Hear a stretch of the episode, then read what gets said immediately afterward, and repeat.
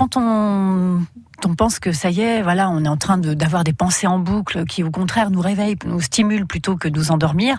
Quand on s'en rend compte, hein, on se dit bon allez, stop, c'est le moment vraiment de, de, prendre conscience de ma respiration. De toute façon, je suis allongée, je ne fournis aucun effort. Donc là, je suis quand même au repos. Donc il faut vraiment se réconcilier avec ça, pas dire à tout prix, il faut que je dorme demain, ça va être une journée catastrophique. Voilà, je reste, je suis allongée, mon corps est au repos, donc tout va bien. Alors déjà se rassurer.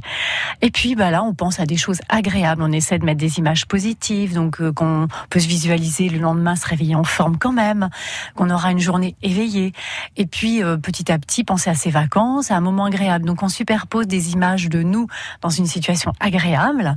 Du coup, la, la respiration aussi, on peut euh, faire en fonction d'elle. On peut, si on voit que les images agréables, se voir dans son temple du sommeil, donc sa, sa chambre, il faut toujours qu'elle soit agréable, sa chambre à coucher. Hein. Si on a une chambre qui est vraiment tout en bazar, où on a laissé son repas du soir, des choses comme ça, parce que c'est important l'environnement. L'environnement est très important parce que mm. si on a une pièce qu'on n'a pas trop envie d'y être, ben on s'imagine mal euh, comment on peut bien dormir dans une pièce qui nous plaît pas quoi.